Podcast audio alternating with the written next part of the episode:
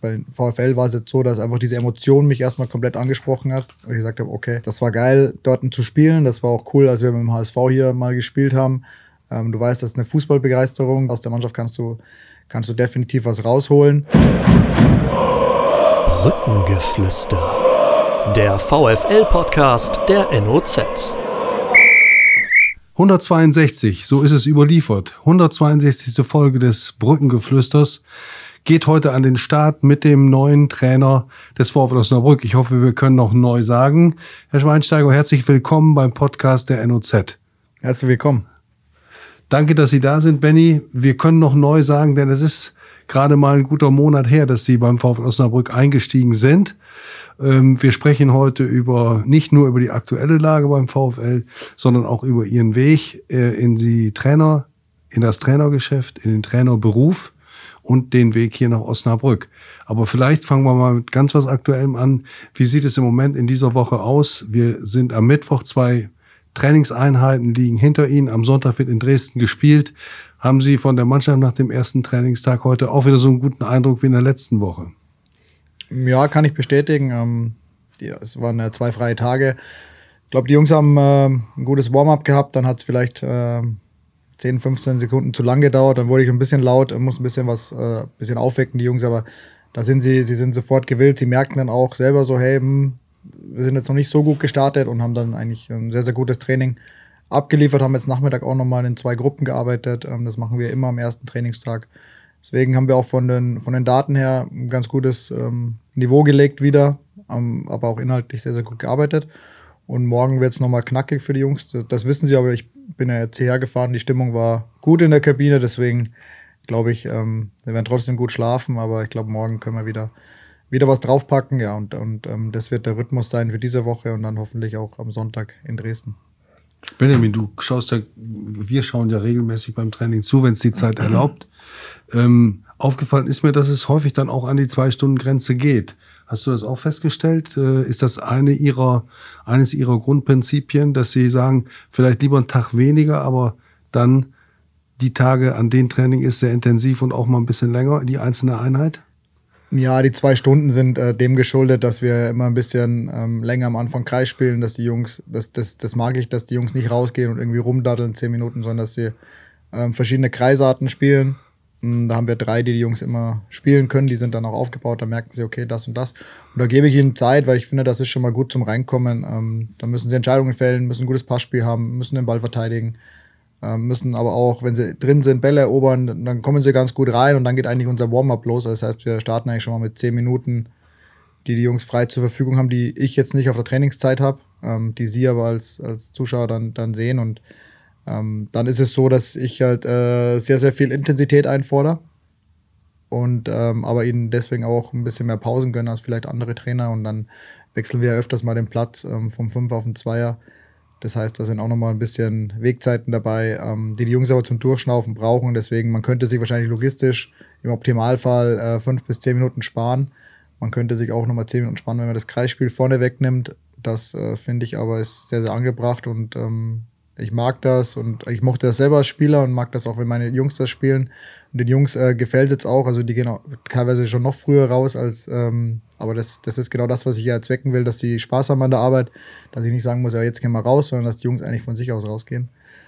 Und das andere Thema ist genau, ähm, ich bin eigentlich überzeugt von einer Viertageswoche, äh, was das Training angeht vor dem Spiel. Ähm, es wird auch mal Zeiten geben, da müssen wir aufgrund äh, der Länge der Woche mal fünf Tage machen. Das haben wir vor Freiburg gemacht, nur dann zieht sich extrem und dann ist der Spannungsaufbau einfach zum Spiel auch sehr, sehr lange.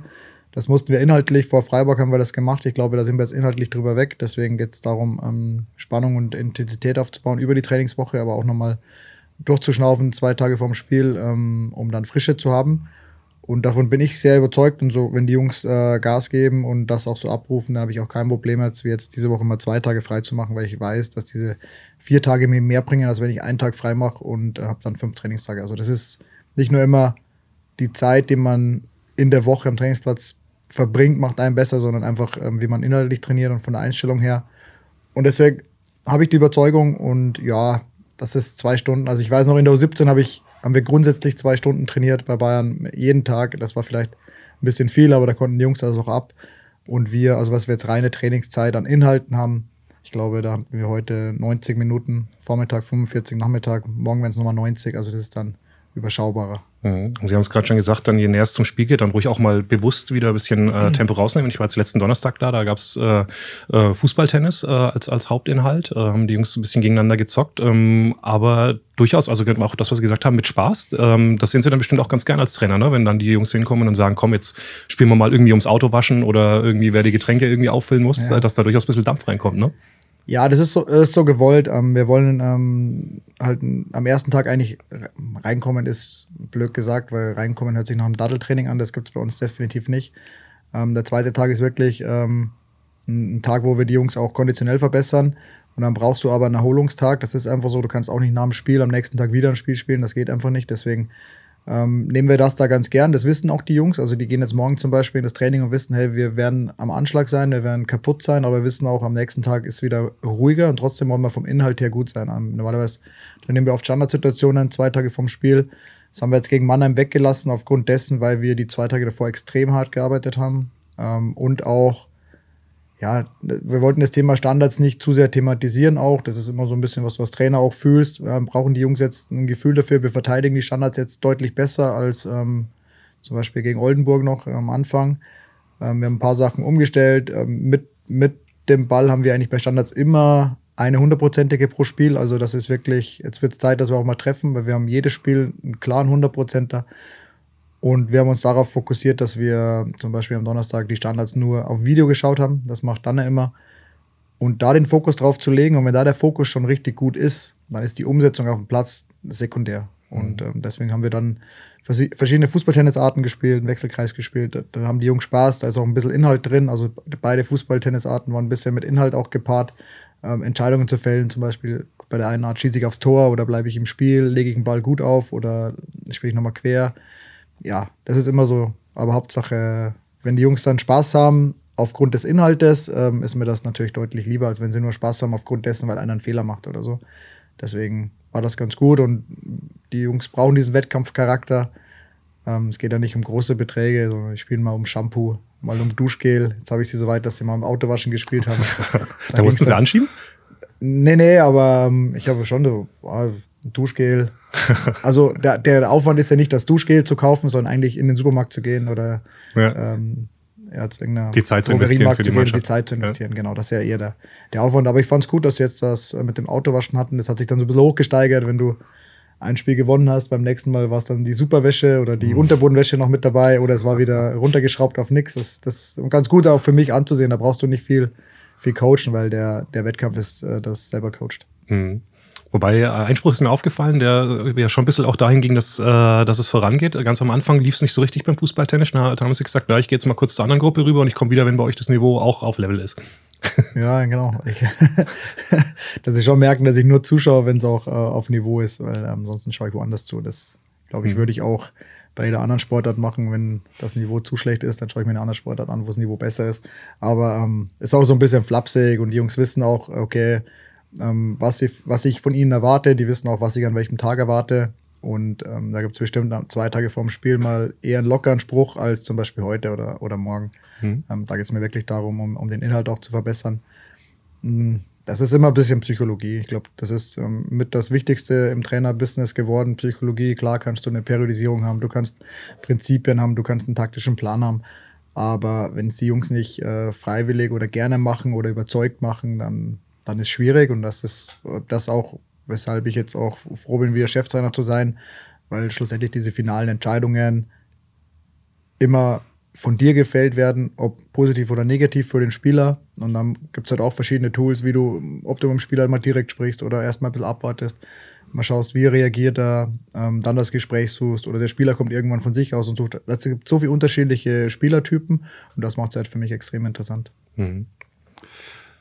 Können wir nochmal zurückgehen in die Zeit, als der erste Kontakt zustande kam zwischen dem VfL Osnabrück und, und ihn. Das war, glaube ich, dann Amir Chapuzadeh, der den Kontakt aufgenommen hat. Sie waren in Nürnberg Assistenztrainer von Robert Klaus und hatten ja schon im Sommer gesagt, bei der nächsten Gelegenheit möchte ich gerne als Cheftrainer arbeiten, hatten ja auch mit der Vertragsunterschrift ein wenig gezögert.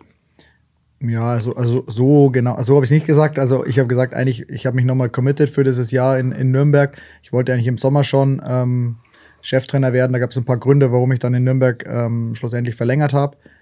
Das ist das Ziel, Chef, oder dass das immer in meinem Kopf drin war und dass ich mich jetzt auch nach den, vor allem nach dem zweiten in Nürnberg, ähm, eigentlich perfekt vorbereitet gefühlt habe dafür, war klar. Ähm, aber es kam halt nicht viel Vereine für mich in Frage, weshalb ich dann gesagt hätte, in Nürnberg ähm, breche ich meine Zelte ab. Das wusste aber auch der FCN, dass es so ein paar Vereine gibt, ähm, die dann meine Überlegungen schon in die Richtung äh, drücken könnten. Mm, ja, nichtsdestotrotz war ich von der Einstellung her so, als mache ich das Jahr in Nürnberg, Nürnberg fertig und war dann natürlich ähm, ja, von der Anfrage äh, von, von Amir dann äh, mich schon äh, sehr, sehr interessiert. Und ähm, das war dann auch einer von den Vereinen, die für mich in Frage kamen. Deswegen habe ich mir dann Gedanken gemacht, ja, und dann hat das alles seinen Lauf genommen. Was haben Sie, was haben Sie geprüft, bevor ja, genau. Sie sich entschieden haben? Was haben, was hat dann den Ausschlag gegeben? Denn ich meine, wenn man so von außen mal drauf guckt, es war ja keine ähm, ganz einfache Situation. Erstens, es war ein Einstieg mitten in der Saison. Ist nicht leicht. Sie haben die Transfers nicht mehr beeinflussen können, auch die Endphase kaum noch. Äh, Sie hatten die Vorbereitung nicht gestaltet. Äh, Sie kannten die Mannschaft jetzt nur aus Sekundärmitteln, also sprich Fernsehvideos. Ähm, es war ein Trainer, der nicht entlassen worden ist, sondern der freiwillig gegangen ist, der also auch in der Mannschaft ähm, offensichtlich auch ein gewisses Standing hatte. Also so viel hat ja, wenn man es mal von der Seite betrachtet, da waren ja viele Risikofaktoren dabei. Oder ja. haben Sie es gar nicht so empfunden? Risikofaktoren, glaube ich, sind bei jeder Entscheidung dabei. Ähm, das ist mein tagtägliches Geschäft, Entscheidungen zu treffen. Und ähm, ob dann Entscheidungen richtig sind oder falsch, weißt du immer erst später oder danach. Aber auf dem Weg dahin musst du einfach Entscheidungen fällen und die, die fällst du halt ähm, ja, nach Überzeugung, nach bestem Wissen und Gewissen. Ähm, bei, beim VfL war es jetzt so, dass einfach diese Emotion mich erstmal komplett angesprochen hat. Und ich gesagt habe, okay, das, das war geil, dort zu spielen. Das war auch cool, als wir mit dem HSV hier mal gespielt haben. Ähm, du weißt, das ist eine Fußballbegeisterung. Du weißt auch, hey, die Mannschaft ähm, spielt in eine gewisse Grundstruktur, die für dich auch äh, passen würde. Aus der Mannschaft kannst du, kannst du definitiv was rausholen. Ähm, das waren erstmal so die ersten Punkte, die, die dafür gesprochen haben, dass ich mich näher auseinandersetze mit dem VfL. Und dann ähm, ja, dann hörst du dich natürlich um. Ich habe auch ein Netzwerk, ähm, nicht, nur in, nicht nur in Süddeutschland, auch, auch in Norddeutschland und eigentlich jeder hat gesagt, hey, boah, ist eigentlich eine coole Station ähm, für einen Einstieg in Deutschland. Und ähm, ja, dann gehst du halt tiefer ins Detail. Du befasst dich mal mit dem Staff, äh, mit, den, mit den handelnden Personen im Verein. Und da merkst du halt schon, dass dann viele Junge dabei sind, aber viele, die, die, die Gas geben wollen, die sich auch ihre, ihre Leviten irgendwo verdient haben und entweder nach Osnabrück gekommen sind oder hier in Osnabrück sind und wo du hörst, hey, was wird über den erzählt? Und sagen auch, der ist, der ist fleißig, der will, der ist wissbegierig. Und ähm, das waren schon viele Punkte, die, die dann für Osnabrück gesprochen haben und die, die es auch für mich interessant gemacht haben, weil ich halt gern auch, als, wenn man mein Stuff angeht, ich äh, versuche gern meine, meine Leute um mich herum besser zu machen, ähm, weil das einfach dann mich auch besser machen wird, hundertprozentig. Davon bin ich überzeugt und ich habe sehr, sehr viele Erfahrungen sammeln dürfen die letzten Jahre. Ähm, extrem ausgewählt, ähm, was ich mache und wo ich es mache, aus, aus gutem Grunde. Und ich glaube, dass ähm, jeder davon auch profitieren kann und ich, und ich versuche auch meine Erfahrungen mit jedem zu teilen. Und ähm, egal ob es jetzt äh, Athletiktrainer ist, ähm, meine Co-Trainer, Torwarttrainer, Videoanalyst, äh, die einfach besser zu machen mit meinen Erfahrungen, weil ich mit sehr, sehr guten Leuten zusammengearbeitet habe, äh, mir viele Sachen abgeschaut habe, auch viele Sachen, ähm, die ich gesehen habe, die ich nicht haben will. Ähm, das, das, wissen sie auch. Und das macht einfach das Ganze aus. Also nicht nur das, das Team, also die Mannschaft zu verbessern, ähm, sondern einfach auch alle Leute um mich herum. Und ähm, das ist hier gegeben und ähm, das, das macht extrem Spaß. Mhm. Gelegenheit, vielleicht ähm, eine User-Frage zu stellen, wie wir bei Instagram eingesammelt haben. Ich sage aber gleich dazu, ich hätte sie auch gestellt, nicht, dass ich mich dahinter verstecke. Ähm, jetzt ist es ja so, dass es in Nürnberg auch einen äh, Trainerwechsel gab. Ähm, der Robert Klaus ist entlassen worden, jetzt ist Markus Weinz hier geholt worden. Wäre aber, wenn sie dort geblieben wären, ja vielleicht auch für Sie die Chance gewesen, ähm, den Cheftrainerposten zu übernehmen. Wie guckt man da jetzt drauf als Tobias Schweinsteiger? Sagt man, oh, hätte man äh, ja vielleicht doch auch eher dort bleiben können? Nee, gar nicht. Ähm, A, weil ich wusste, ähm, dass, weil ich in Nürnberg schon sehr, sehr nah am Cheftrainer gearbeitet habe, sehr viel machen habe dürfen. Ähm, ich wusste meinen Stellenwert im Verein, das, das ist klar. Ähm, wusste auch meinen Stellenwert bei der Mannschaft, aber für mich war klar, dass, ähm, da kenne ich auch Dieter Hecking jetzt zu lange, dass, ähm, wenn er sich von Robert trennt, dass er nicht den Co-Trainer dann zum Chef macht, dass er, ähm, was im ersten Augenblick komplett anderes macht. Ähm, Markus Weinzel, glaube ich, ein ganz anderer Trainertyp als Robert Klaus. Deswegen war das für mich klar und ähm, auch völlig für mich, ich habe auch nie damit gerechnet, also ich hätte auch nie damit gerechnet, das ist so meine Loyalität, die ich auch bei meinen Mitarbeitern voraussetze, dass sie nie damit rechnen, mein Nachfolger zu werden. Ähm, und das war bei mir auch so. Ich habe immer versucht, den Robert äh, besser zu machen oder ihm zu helfen, wo es nur geht. Und ich glaube, das haben wir auch äh, über zwei Jahre sehr, sehr gut geschafft. Aber für mich war dann einfach der Weg nach Osnabrück, ähm, das war eigentlich die perfekte Gelegenheit, meinen Weg weiterzugehen, auf einer nächsten Ebene wieder. Und deswegen, ich habe da auch jetzt überhaupt keine Nachwehen oder wie man es nennen will, ähm, weil da eine Stelle frei geworden ist, die vielleicht für einen Außenstehenden eine Chance für mich gewesen wäre, weil ich halt auch wieder, ähm, ich unterhalte mich halt viel mit Leuten, ähm, tausche mich viel aus, deswegen war klar, dass ich auch nicht der Nachfolger von Robert werde. Und ähm, deswegen ist, äh, ja, also für mich ist es äh, super. Ich fühle mich halt einfach gut wohl und ich, ich merke auch, dass der Schritt absolut richtig war. Und wenn wir vorher gesagt haben, okay, Entscheidungen, ähm, weiß man nachher, ob die richtig oder falsch waren. Bisher, ich bereue es schon mal nicht, das ist schon mal ganz gut und ich ähm, würde jetzt auch nicht sagen, aufgrund dessen, was in Nürnberg passiert ist, dass die Entscheidung falsch war, mhm. nach Osnabrück zu gehen. Okay, dann Haken an Nürnberg, Fokus auf Osnabrück. Äh, Sie sind gekommen, haben auch äh, das ausgestrahlt. Ich habe Bock auf die neue Aufgabe. Und dann kommt im ersten Spiel so ein total verrücktes Ding raus, wo man schon 3-1 führt äh, bei einem Aufsteiger und hinten raus noch 4-3 verliert.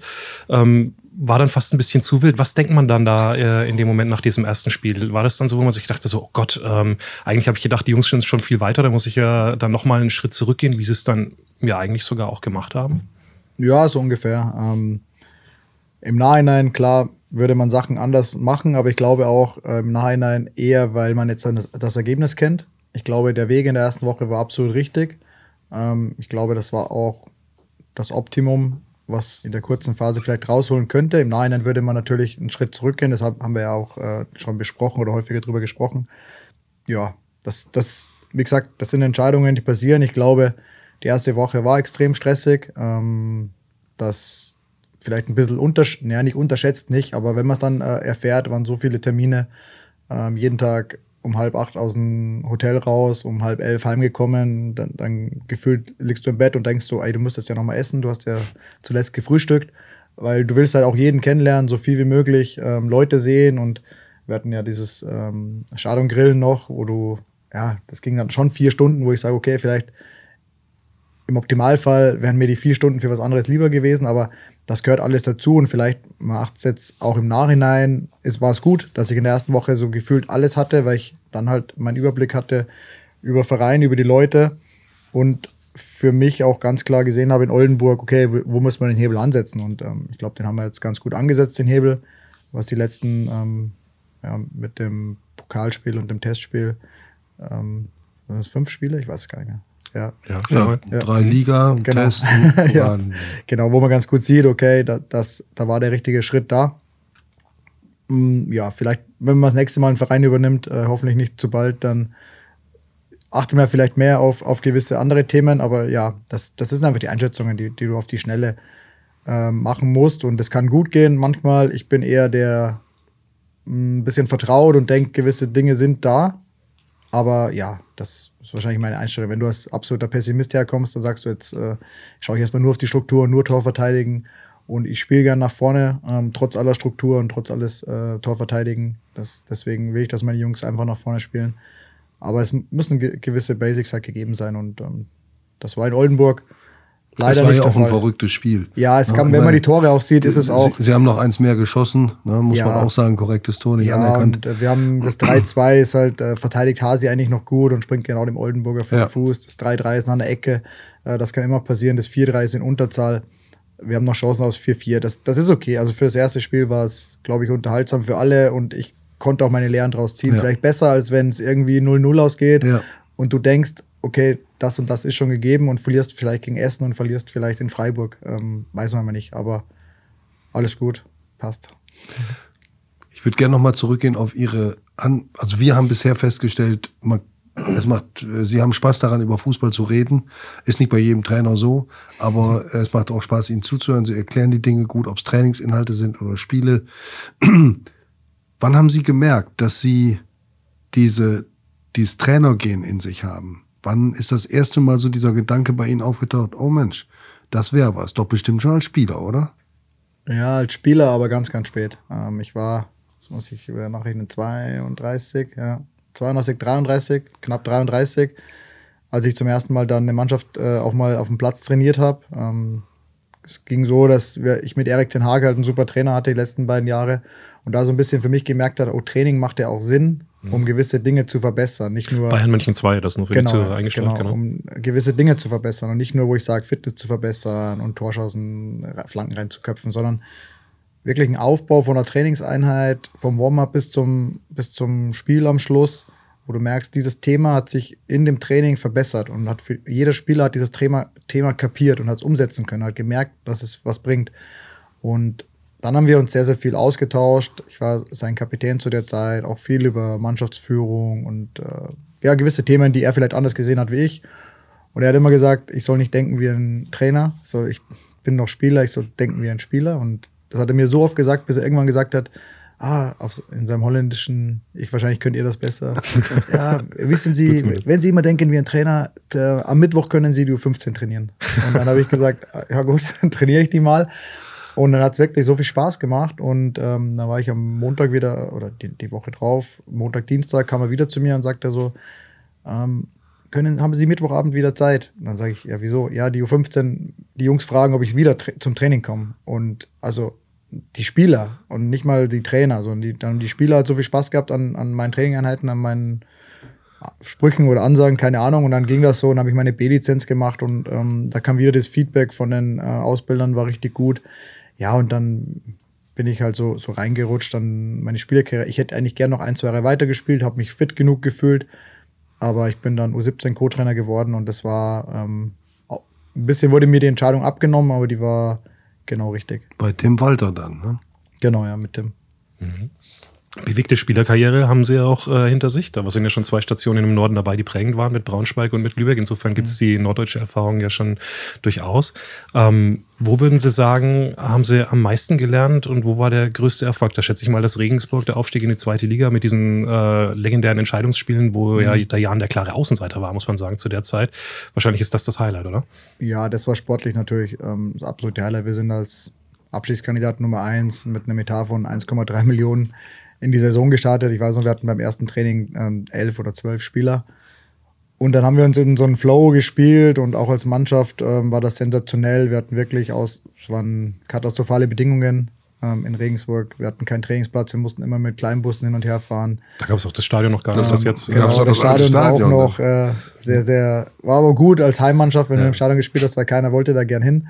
Aber wir haben uns da wirklich in so einen Flow reingespielt und, und trotz vielen Verletzungen dann auch über den Winter, ich habe mir selber den Knöchel noch gebrochen, haben wir uns so immer irgendwie in, in, im Dunstkreis ähm, gehalten vorne und sind dann auch über ganz komisch mit zwei Unentschieden auch noch in die Relegation reingerückt, wobei wir auch am letzten Spieltag gegen Jena gespielt haben und das war dann so, für Jena war der Punkt, die haben so ein bisschen spekuliert, dass jemand pleite geht und wir haben, für uns war der Punkt auch okay, das war so ein Ballgestiebe die letzten 30 Minuten, sind wir in die Relegation gekommen, haben da auch nochmal zweimal Unentschieden gespielt, also wir sind am Ende mit vier Unentschieden aufgestiegen und auch in, in Karlsruhe nochmal zurückgekommen und dann mit zwei Mann in Unterzahl am Schluss, das war, das war schon cool und ähm, das hat mir auch gezeigt, ey, du kannst eigentlich, oder jeder, wir können mit, mit wenig Mitteln, ähm, die Truppe zieht an einem Strang relativ viel rausholen.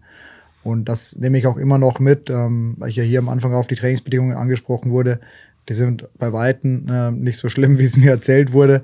Und da ist auch wieder so, die, die Jungs ähm, im Verein holen das Optimum aus dem Gelände raus, aus den Plätzen raus. Ähm, die Platzwarte machen ihr Bestes. Wir sind da in, in enger Absprache wir schauen, dass wir sehr platzschonend trainieren, aber trotzdem intensiv und, und die Jungs auch. Äh, wir suchen nach jedem Training Bälle in der Hecke. Das sind so Kleinigkeiten, aber das machen die Jungs von sich aus und die, die wissen, okay, das gehört einfach hier dazu und das, das passt für mich. Also es, es, gehört nicht nur das geile Ambiente an der Bremer Brücke zum VfL Osnabrück, sondern es gehört auch dazu an einem Trainingsgelände, was natürlich nicht Zweitligareif ist, aber was auch definitiv nicht Regionalliga ist, sondern eigentlich da, wo wir jetzt gerade sind, auch da passt das. Und da holen wir das Beste raus. Und das ist einfach das, was für mich auch irgendwo den Fußball auszeichnet. Das sagt er. Würde ja. ich gerne einen Satz noch nachschieben zu Regensburg.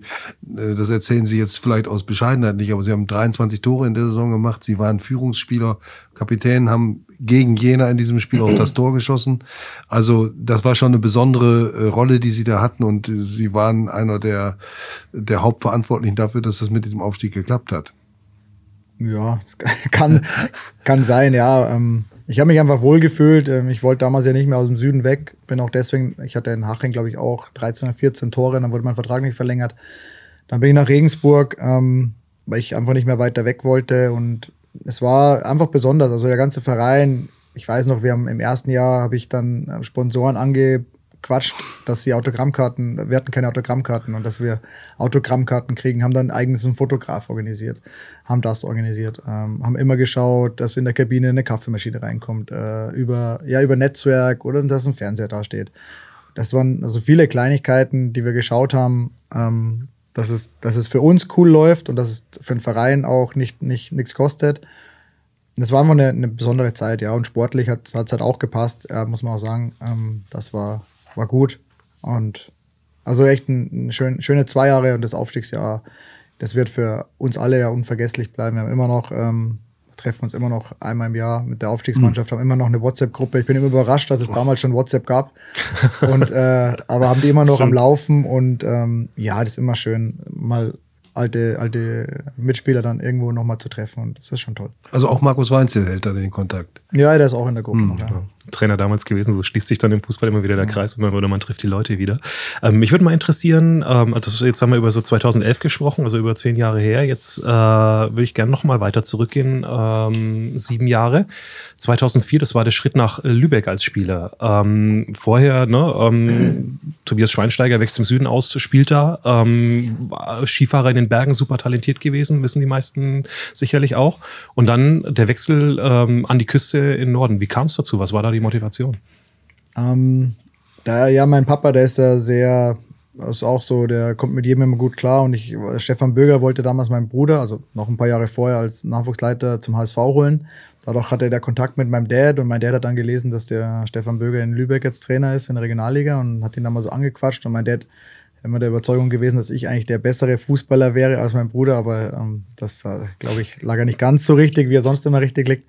Auf der, auf der anderen Seite ähm, habe ich dann Probetraining gemacht im Sommer ähm, in Lübeck und es war richtig gut und ähm, kamen alle Spieler zu mir, Kapitän, auch super, super. Und dann kam der Jürgen Springer damals und hat aber gesagt, sie kriegen Christian Möckel damals von Hoffenheim als wirklich Top-Transfer äh, bei den Stürmern, hatten dann sechs Stürmer und für mich war es ähm, war dann kein Platz und haben so gesagt, ja, aber wir beobachten dich weiter. Und ich habe so, ja, klar, ihr beobachtet mich mhm. weiter in der Bayernliga.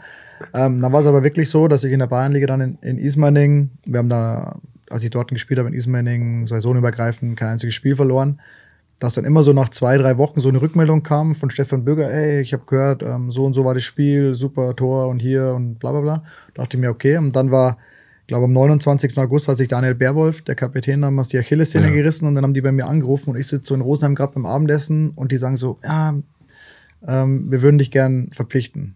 Ja, ich so, wie lange habe ich Zeit, mir das zu überlegen? Ja, zwei Tage, weil dann schließt die Transferperiode. Wären wir wieder so ähnlich spät wie jetzt hier mit Osnabrück. Mhm. Genau, und dann entscheidest du dich halt mal innerhalb von ein paar Stunden zu sagen, okay, ich mache diesen Schritt, weil ich nicht weiß, ob es klappt oder nicht, weiß ich später erst. Mhm. Ähm, aber mir hat diese Woche damals oben gefallen und es war einfach die Chance, im Profifußball äh, Fuß zu fassen. Und äh, Lübeck hatte damals zu der Zeit auch richtig viel Zuschauer, ist gerade aus der zweiten Liga abgestiegen, war das Jahr davor im Pokal-Halbfinale. Deswegen habe ich gesagt, okay, das mache ich. Und ja, dann im ersten Heimspiel gegen Kiel eingewechselt, weiß nicht, so um die 75. im ersten Ballkontakt 1-0 Siegtor geschossen. Gegen Kiel im Derby. Gegen, gegen genau. Kiel im Derby, dann bist du halt angekommen gewesen. Ja, und dann lief es halt so, war zwar extrem anstrengend, weil ich überhaupt nicht für den Profifußball vorbereitet war. Ich gefühlt am Samstag gespielt und bin am Donnerstag wieder ins Training eingestiegen, weil ich vier Tage gebraucht habe, um mich zu erholen. Aber es hat, hat Spaß gemacht. Dann immer so ein bisschen von Anfang an ein bisschen eingewechselt. Aber ähm, ja, gut, gut funktioniert mit mir im Norden, auf alle Fälle. Wie war es mit der Mentalität von den Leuten? Weil es war ja dann schon ein Sprung, denke ich mal. Ne? So, ähm, ja, das deutsche bayerische Umfeld gewohnt gewesen und dann so ähm, das kühle nordische. Oder war es überhaupt kühl? Wie haben Sie das empfunden? Ja, musste mal dazu sagen, dass ich damals wirklich diese zwei Jahre eigentlich fast nur im Mannschaftskreis verbracht habe. Also wirklich ähm, in der Früh in die Kabine, dann abends mit denselben Jungs essen und ähm, wenig, wenig Kontakt hatte außenrum, obwohl ich muss sagen, mit den Leuten im Verein und so kam ich eigentlich gut klar. Aber ich hatte in Lübeck, glaube ich, keinen, keinen Freundeskreis außerhalb vom Fußball, was im zweiten Jahr am Ende extrem war. Da hatte ich auch so leichte Anflug von einer depressiven Phase, weil ich halt einfach nie zu Hause war. Ich konnte mir halt keinen Flug leisten, ähm, bis im Winter mal die zehn Stunden runtergefahren aber dann halt sechs Monate oder fünf Monate wieder oben gewesen und das war schon ähm, zäh. Ich hab, wir haben das letzte Spiel zum Beispiel in Chemnitz gespielt und wir hätten noch aufsteigen können und wir haben gewonnen, aber ich glaube, Braunschweig hat damals dann ähm, kurz vor Schluss äh, das Siegtor geschossen und wir sind nicht aufgestiegen. Und ich habe vor einem Jahr mal eine Aufzeichnung gesehen von dem Chemnitz-Spiel, habe es mir so angeschaut und ich wusste gar nichts mehr. Also da merkt man okay. auch, wie schlecht es mir zu der Zeit ging. Ähm, von dem Spiel wirklich super Aktionen und ich weiß null. Also ich habe okay. keine Erinnerung an dieses Spiel außer diese Videoaufzeichnungen. Und das war schon, ähm, deswegen versuche ich schon auch außerhalb vom Fußball immer Kontakt herzustellen. Ich weiß, es ist schwierig.